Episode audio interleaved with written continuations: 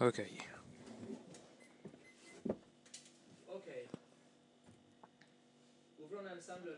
Let us open the Word of God together to 1 Peter chapter 3.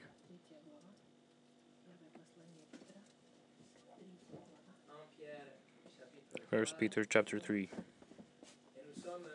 We are in the last verses of this third chapter of Peter.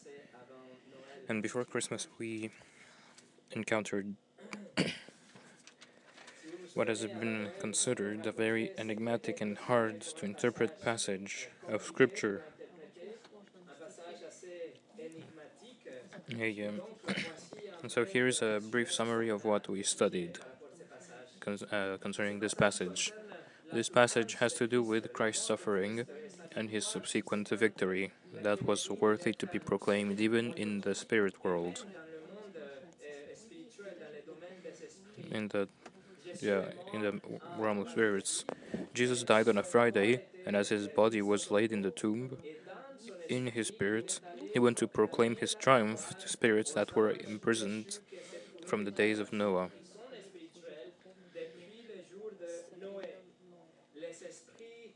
The most wicked kind of spirits that, that back in the day stepped outside boundaries of uh, that God had given them and lusted after women and by possessing men or by taking a human shape uh, were able to reproduce and had completely corrupted offspring.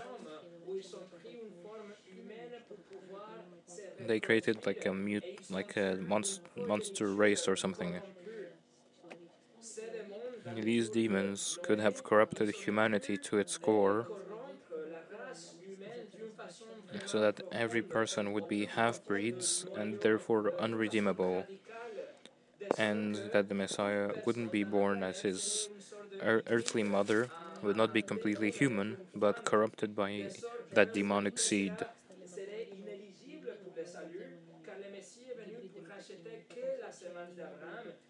So, since he came to redeem only humans, then they uh, he wouldn't be able to redeem them because they would be half demons or something.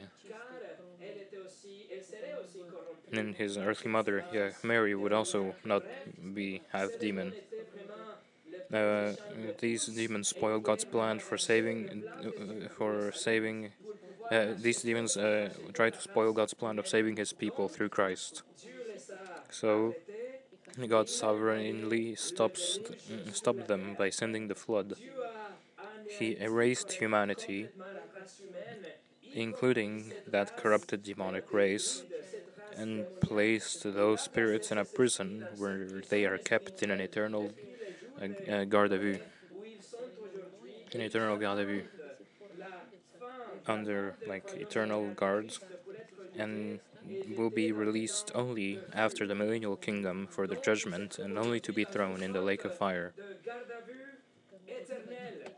So they are so there in that spirit prison they are only waiting for the final judgment. That Friday, when Jesus was nailed to the cross, these spirits rejoiced, but a few hours later, the Lord Jesus Christ shows up and proclaims his victory, adding punishment and suffering to their eternal imprisonment.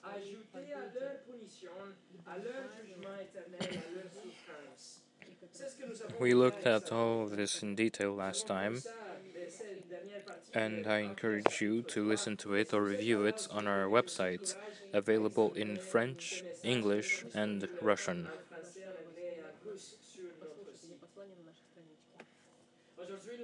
Today, we continue with these verses that have to do with that triumphant behind the behind the behind the scenes episode that began two weeks before Christmas with Christ's suffering, then last week with Christ's triumph, and today Peter concludes this section with Christ's exaltation.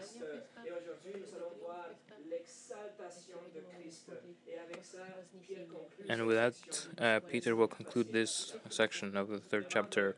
But before we begin, let's pray.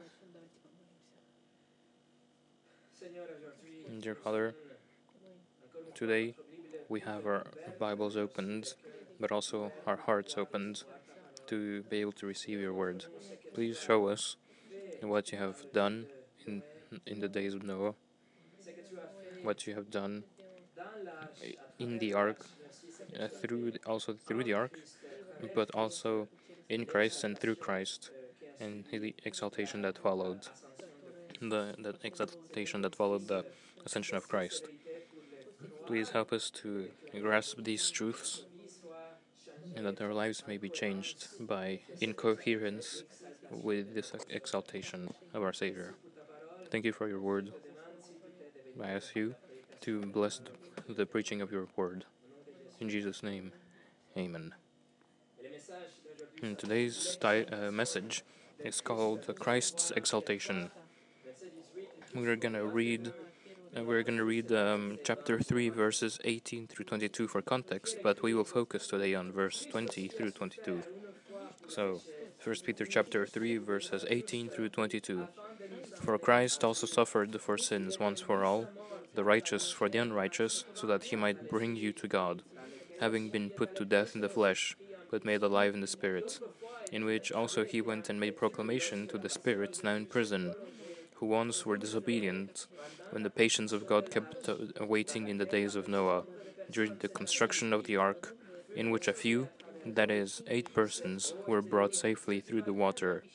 Corresponding to that, baptism now saves you, not the removal of dirt from the flesh, but an appeal of a good conscience to God, through the resurrection of Jesus Christ, who is at the right hand of God, having gone into heaven, after angels and authorities and powers had been subjected to him.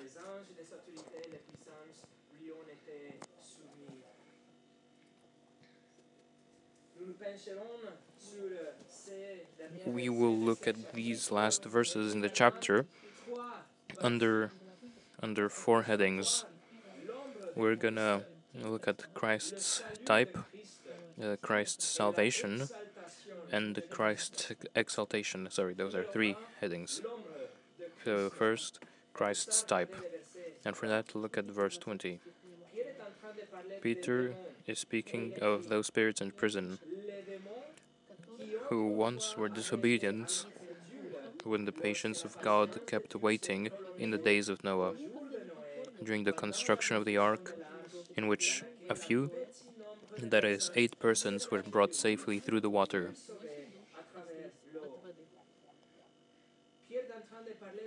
Peter writes that they were disobedient in the beginning of the verse, and we looked in detail at their disobedience last week and we looked at what their disobedience was about. Jude writes about them saying that they did not keep their own domain and makes a connection with Sodom, where sexual perversion prevailed and men lusted after angels, but in this case, angels lusted after women. So it's like a vice versa.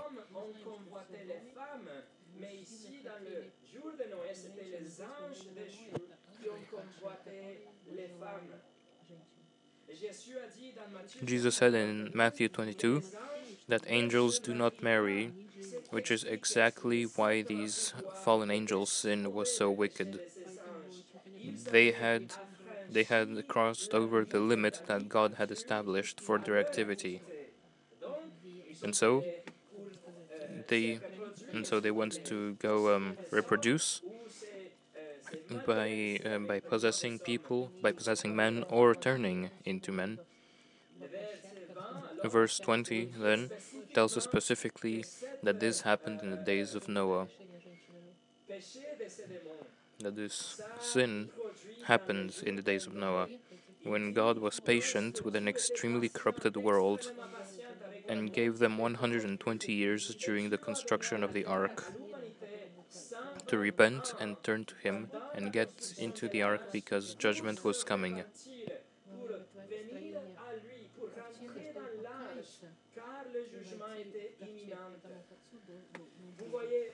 You see, Noah's Ark was an ark only for the first year uh, in which it floated, but for 120 years it was a warning, it was a sermon, it was a monument that promised judgment. It was a lesson of God's willingness to save It was a testimony of God's patience being exhausted and of His grace being offered, and an, um, and an urgency to repent.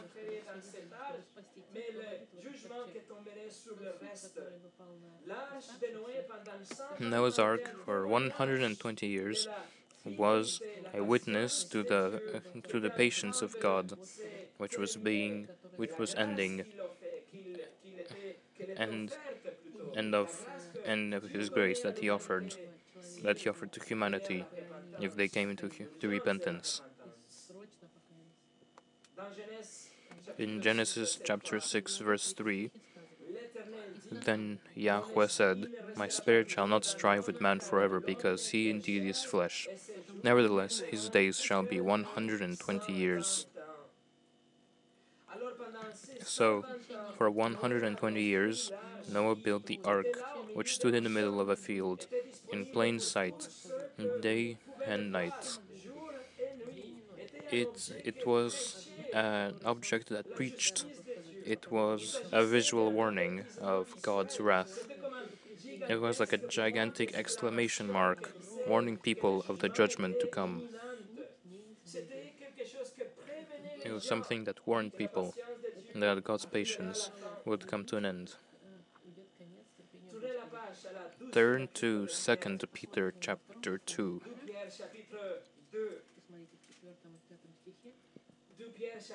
2 Peter chapter 2. Not only the ark was a sermon in itself, but Noah himself was a preacher of righteousness. Look at 2 Peter chapter 2 verses 4 through 5. If God did not spare angels who sinned, but cast them into the pit and delivered them to chains of darkness, be, being kept for judgment, and did not spare the ancient world, but preserved Noah, a preacher of righteousness, with seven others, when he brought a flood upon the world of the ungodly. Uh, he was a preacher and a herald. He was someone who proclaimed justice and righteousness. He and well, he announced judgment. He warned everybody he could, but also offered a way of deliverance. He offered a way of deliverance through the ark, which is a shadow of Christ. It was a type of Christ. It was a symbol of Christ.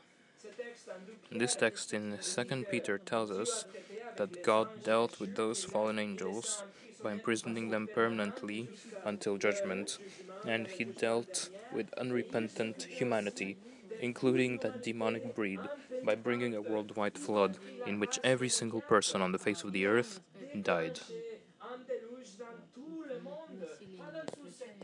Mm, and it was a worldwide flood, not only in like a certain region or sector of Earth.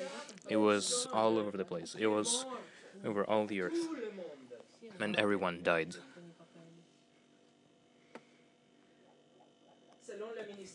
According to Answers in Genesis, the world population before the flood could have reached close to 4 billion people 4 billion people, and yet only Noah, with seven others, that is, his wife, his three sons, and their three wives. Only, uh, only they were spared. Why? Because only they believed his message and got on the ark before the door was shut. Um, it was that was eight out of four billion. The success rate was point zero zero zero zero zero zero two percent. I think that's that's two millionths of one percent. I don't know, but Noah verbally preached and pleaded with the people for 120 years and only his family believed him Only his family boarded the ark with him. Only they uh, survived. This massive construction stood there, also warning people, and 4 billion people ignored it completely. Why? Because they were totally corrupted. Turn with me to Genesis chapter 6. Look at Genesis chapter 6. Genesis chapter 6, verse 5.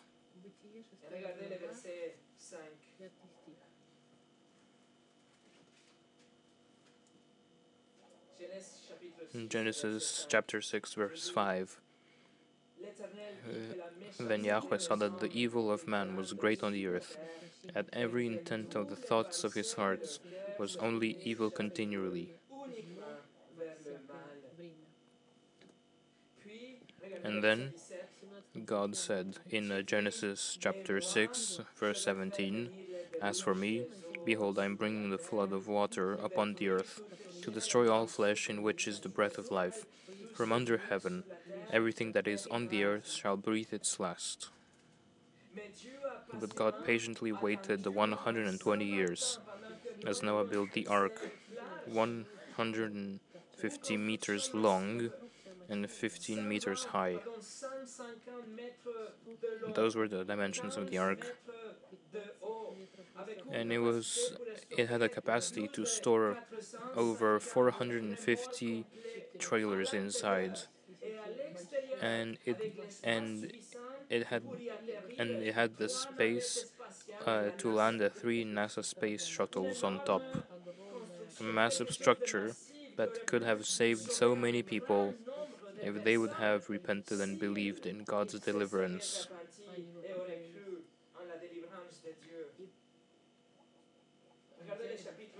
Look at the next chapter.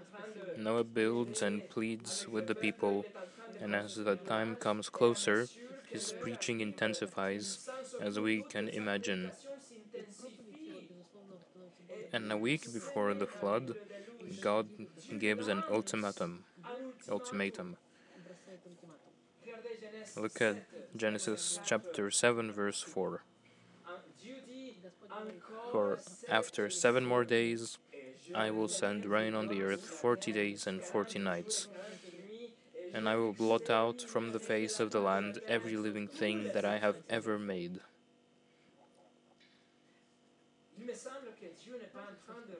It, to me, it seems like God is not, is not joking around.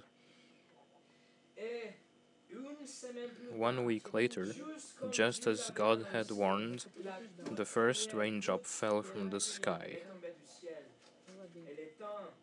And the time and the time had expired. Look at Genesis chapter 7 verses 6 through 7. Now Noah was 600 years old when the flood of water came upon the earth. Then Noah and his sons and his wife and his sons' wives with him entered the ark because of the water of the flood.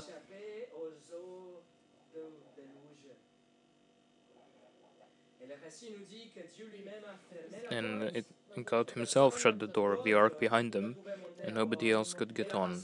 And God's patience was over, and judgment came. And literally every human being drowned, except for eight people.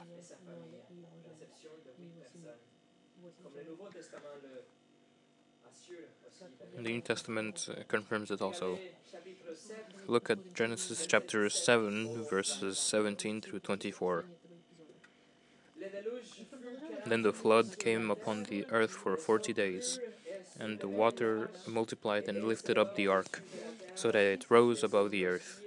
And the water prevailed and multiplied greatly upon the earth, and the ark went on the surface of the water.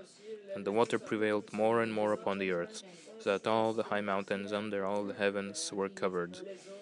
The water prevailed fifteen cubits higher, and the mountains were covered. And all flesh that moved on the earth breathed its last that is, birds and cattle and beasts, and every swarming thing that swarms upon the earth, as well as all mankind, all in whose nostrils was the breath of the Spirit of life, of all that was on the dry land, died. Thus he blotted out every living thing that was upon the face of the land, from man to animals, to creeping things, and to birds of the sky. And they were blotted out from the earth. And only Noah remained, and those who were with him on the ark. And water prevailed upon the earth 150 days. You see how how the text uh, underlines and emphasizes that everything died. They were exterminated from the earth. Friends, Noah's Ark is not a children's story. It is God's wrath manifested in a worldwide cataclysmic event. It is God's faithfulness in bringing judgment, as He had said, while at the same time offering one and only one way of salvation. The ark, which is a type or a shadow of Christ. The. For it is only in Him that that we will be saved and that we will be saved and spared from the judgment. Go back to 1 Peter chapter 3.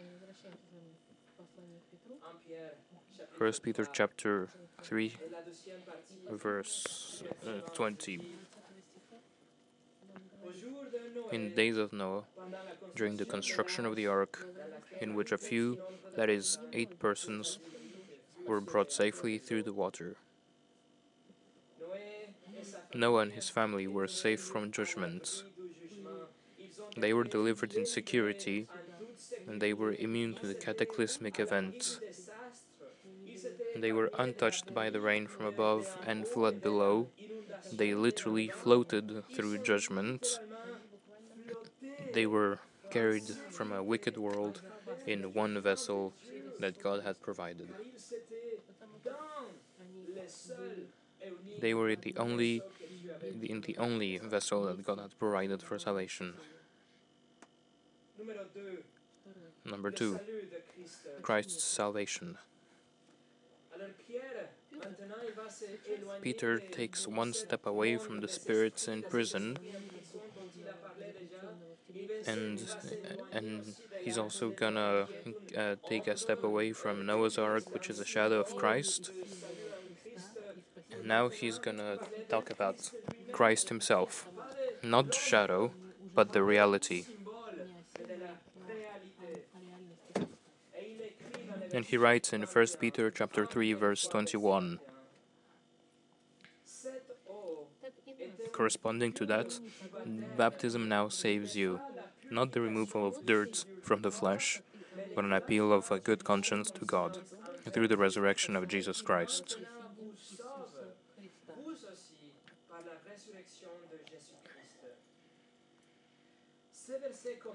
The verse begins with corresponding to that. This is to make an, an analogy or to show a correlation. Um, this is a the word in Greek.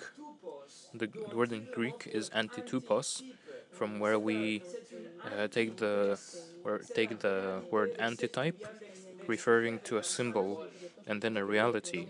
It is literally a copy, counterpart, or a figure pointing to. And he says that the shadow was the ark, and the reality is Christ.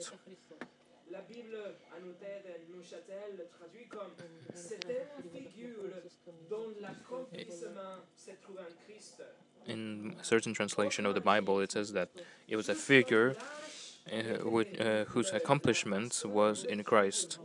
In other words, just as the ark was God's way to save, and just as the ark carried eight people safely through judgment, corresponding to that, or similar to that, baptism now saves you.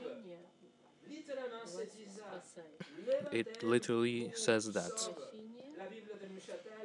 Again, the same Bible translation uh, translates it as uh, baptism saves you now. But careful, careful, my friends. These are very dangerous words if one doesn't interpret them properly and in the context of the whole Bible. Unfortunately and dangerously, many people and sects and whole Christian denominations base their theology in in verses or portions of verses, ignoring completely the immediate and larger context. So, here, for example, since Peter clearly writes, baptism now saves you, there are certain people that believe in what is called baptismal regeneration and say that it is only by being baptized that you can be saved. For that's because that's what Peter says here. For example, the large catechism of the Lutheran Church says we must be baptized or we cannot be saved. However, the scriptures are abundantly clear, saying that salvation is by grace alone, through faith alone.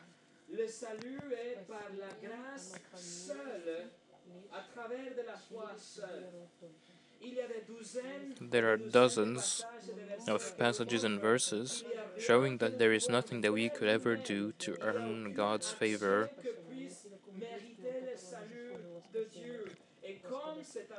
And because it is impossible, He gives it to us freely, by grace and grace alone. Ephesians uh, chapter 2, verses 8 through 9 By grace you have been saved through faith, and this not of yourselves, it is the gift of God, not of works, so that no one may boast. So, absolutely no works can save us.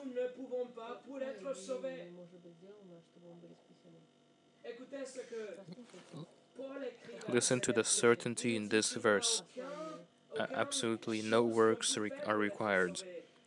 In Romans 10, verse 9, if you confess with your mouth Jesus as Lord and believe in your heart that God raised him from the dead, you will be saved. There is no baptism. There is no there are no works. Romans 11 verse 6. Uh, here Paul also uh, Paul explains that works and grace um, ex- um, cancel each other out. If it is by grace, it is no longer of works. Otherwise, grace is no longer grace. And if it is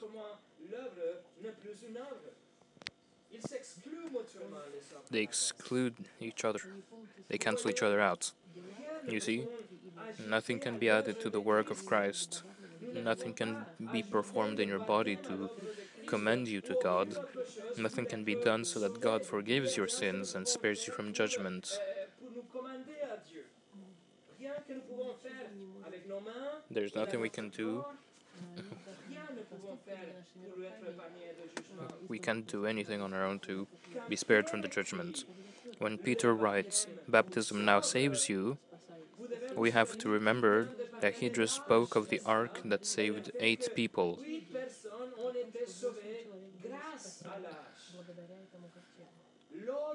The water of the flood didn't save them.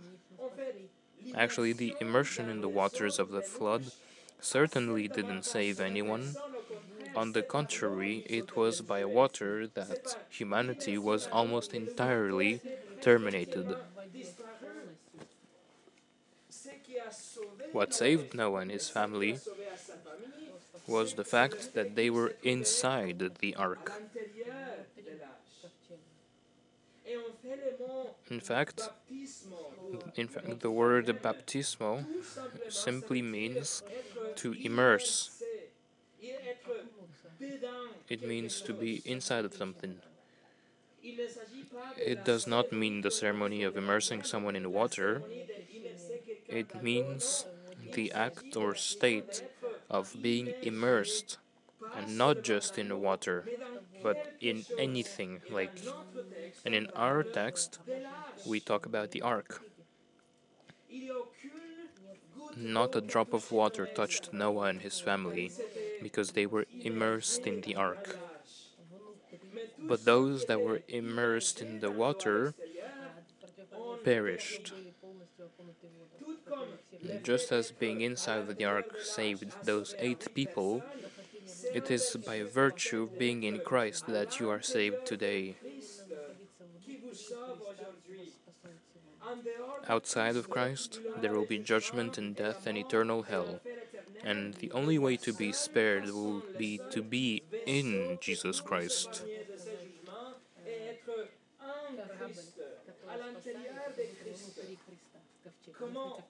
How? By understanding that you aren't worthy of anything else but of judgment because of your sin. By understanding that you trans that your transgression of God's law makes you a criminal in His eyes, and that He has promised that you will be judged. And He has already determined the sentence for all those that have not lived a morally perfect life eternity in hell. But you must also believe that God provided one and only one way to be spared. He sent Jesus Christ to live a perfect life, and in the end of his life, he was crucified on behalf of sinners. And by doing so, he paid the fine for the law that we had broken.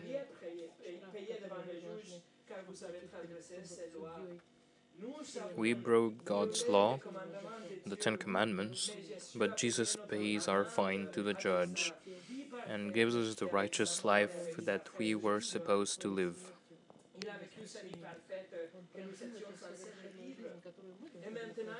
And now he gives uh, yours, uh, he gives you his righteousness in exchange of your sinful life. And Jesus died exhausting God's flood of wrath on the cross, and he rose from the dead in victory, offering forgiveness to everyone that would repent and place their trust in him.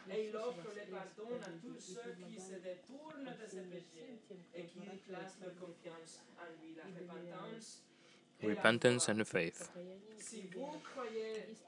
Simply believing in Jesus is as good as believing that the ark was there.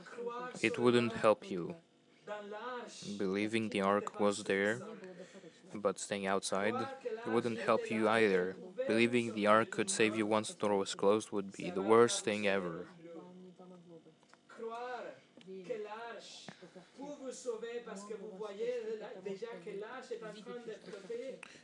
Believing that the ark could save you because you already see it floating would be would be wouldn't help either. What you need is to step into the ark. You need to give your life to Jesus, to put your trust in Him, to enter into a relationship with Him, in which you step into the conviction that without Him you are doomed, that you will be saved from the judgment you deserve, if and only if you trust Him with your life and with your eternity, that He is the only Savior and that you desperately need Him. And so he,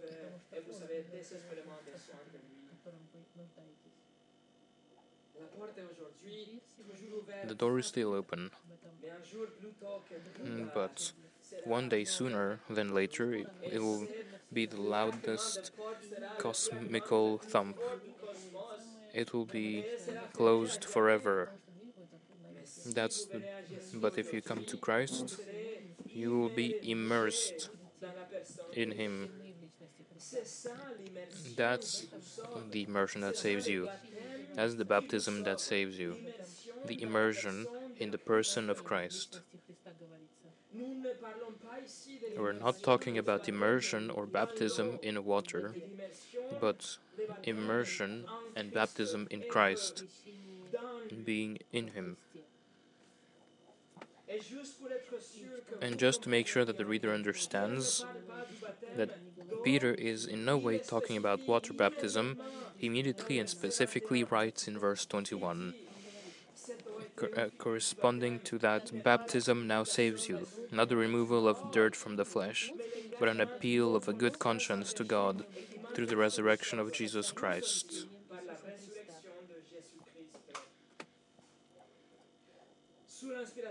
Under the inspiration of the Holy Spirit, Peter clarifies that he is not talking about immersion in water. It is not about being washed with water or removing any dirt from our skin, but it's rather through the resurrection of Jesus Christ, meaning the fact that his sacrifice was sufficient, approved by God, and that salvation was made available.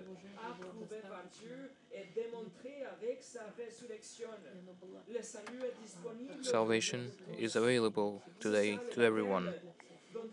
That is baptism, of which Peter talks. He talks about baptism in, in Jesus Christ, being immersed in Him, in His person. And he, Peter, is simply being consistent with Paul, who used the same word, baptizo, in Romans chapter 6. He talks about it as the spiritual reality of being immersed in Christ.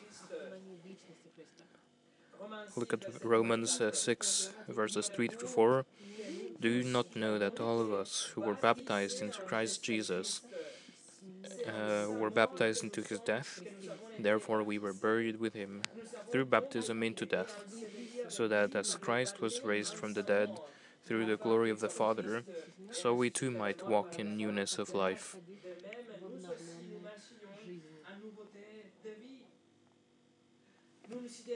We identify with his death. We died to our sins in repentance. We identify with his resurrection. We are born again through regeneration. That is what saves us. It's this baptism with him that saves us.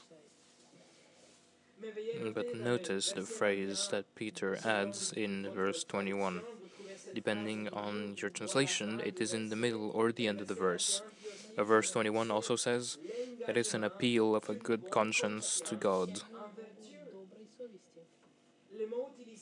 The word used for appeal is a technical term used in legal contracts to say that a person is making a pledge or agreeing to certain conditions. So, so it isn't water baptism that saves you, but the, it's the spiritual immersion in Christ which is given to you when you make an appeal to God for a good conscience. Pour une bonne conscience. C'est-à-dire, vous ne voulez pas That means avoir une conscience you don't want to have that dirty conscience. You don't want to have that conscience that accuses you. You don't want to be tormented by our conscience, or the fear of death and judgment that you deserve. Vous voulez demander You want to appeal to God so that you have a clean conscience. In other words, you plead to be forgiven and purified, and that your conscience, so that your conscience may be clean. That's that's the appeal.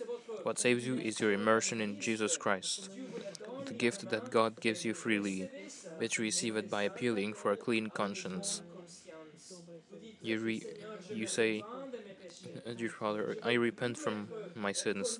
I don't want to be condemned by these sins or and persecuted by by my guilt. You ask to be washed. You confess.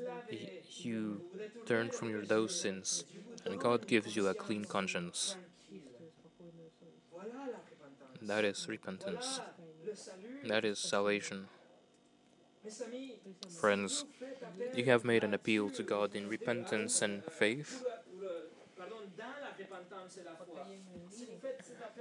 You make this appeal, He will, he will give you a clean conscience, and he and you will be supernaturally pla- pla- placed in Christ, the ark of your salvation, and you will be safe.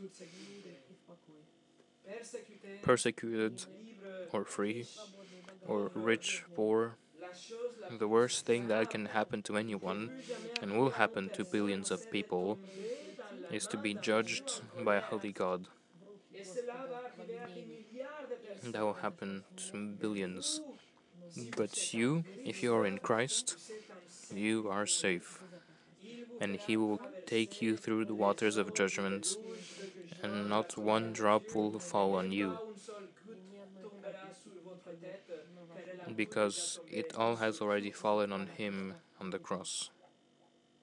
Salut. Your salvation in Christ. John MacArthur said, The only baptism, baptism that saves people is dry. The spiritual one into the death as well as the resurrection of Christ. Of those who appeal to God to place them into the spiritual ark of salvation, safety. Number three, Christ's exaltation. Remember that this last section began in verse 18 by looking at Christ's suffering and death. Then Peter writes about his triumph, but not, not only he was victorious, he was exalted. Look at verse 22. Who is at the right hand of God having gone into heaven, after angels and authorities and powers had been subjected to him. The resurrected Jesus Christ rose from the dead on the third day and physically ascended into heaven. Peter was a spectator there. And the resurrected Christ is in heaven right now, in, in the highest place of preeminence, majesty, power, strength, honor, authority, and power. He is at the right hand of God. Therefore, every possible rank in the spiritual realm that Peter mentions here among holy angels and fallen angels, and Satan himself, all of them have been subjected to him. All things have been subjected to him. And Peter uses the word for submission again, which he used a few times before, talking about submitting to someone. And in this case, every spiritual being, everything we can find in the spirit realm is placed under his authority. All of it is submitted to him. Like the Bible says it, Jesus Christ is the King of kings and Lord of lords. That's what Paul wrote to the Ephesians. In Ephesians chapter 1, verse 20 through 21, God's power, he worked in Christ by raising him from the dead and seating him at the right hand in heavenly places, far above all rule and authority, and power and dominion, and every name that is named, not only in this age but also in the one to come.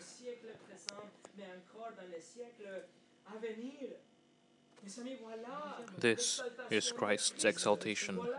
He suffered and died. But but in his death we see the ark that seals us against the coming wrath of God in judgment. He went to the tomb. In his spirit, he went to proclaim victory to the worst kind of demon in, in a spirit prison.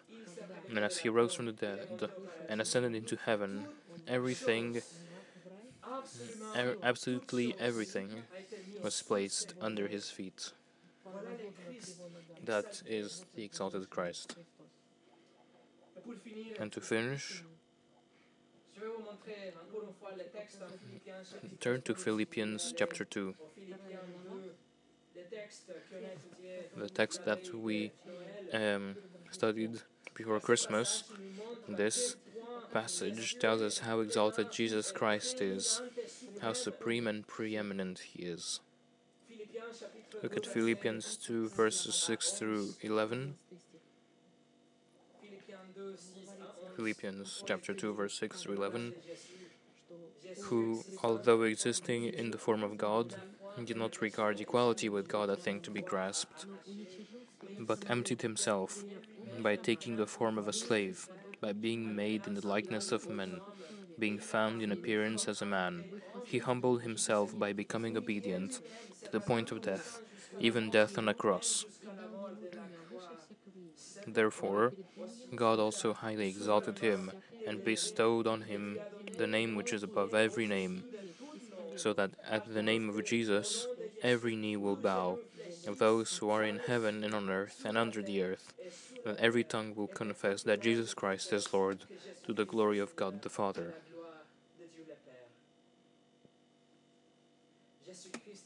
Jesus Christ is Lord, and he reigns over everything visible and invisible. He reigns over Rome and Nero, and over your country and its leader. He is preeminent and above all things in all creation.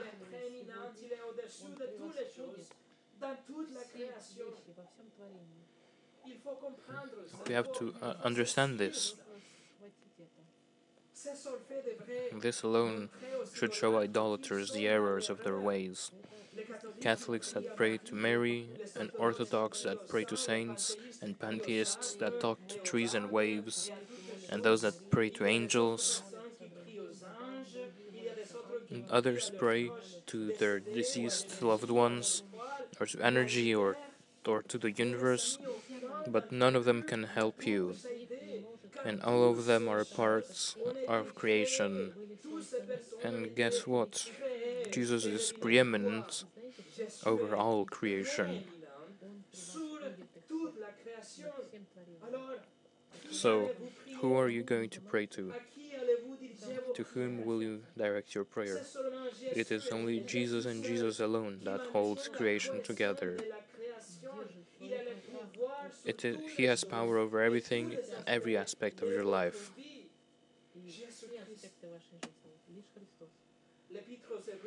In Hebrews chapter 1, verses 3 and 4, he is the radiance of his glory and the exact representation of his nature, and upholds all things by the word of his power, who, having accomplished cleansing for sins, sat down at the right hand of majesty on high, having become so much better than the angels, as he has inherited a more excellent name than they. This passage in Hebrews and verse 22 in Peter says that not only Jesus is at the right hand of God, but he is sitting at the right hand of God. Remember that there were no seats for the priests in the tabernacle and temple, because their work was laborious and never ending and never sufficient. They could never they never had time to sit down. But Jesus sits down because with his life, death and resurrection everything was accomplished. And now everything is placed under his feet as in a footstool. There he is sitting at the right hand of God. Not Gabriel, not Michael, not Mary, but Jesus, fully man and fully God. L'exaltation Here is the exaltation of Christ. From unjust suffering to a glorious exaltation. Peter wants us to be encouraged by looking at Christ, our example, knowing that just as his suffering ended in the greatest triumph and exaltation,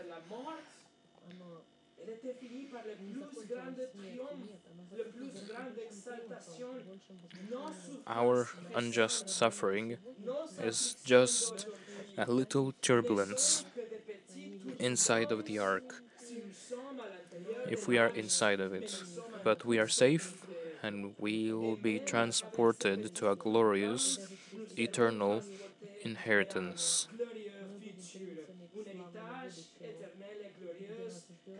Because we are in Christ, the, the exalted Christ. Let's pray.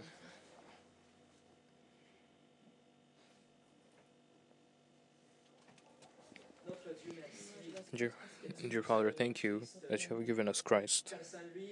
For without him, we will all be condemned to death in hell. But in him, we have uh, assurance that we are that we can be saved, uh, uh, forgiven from all our sins, and have heaven. Thank you that you promised it, and that you did not, you, you do not, you cannot lie.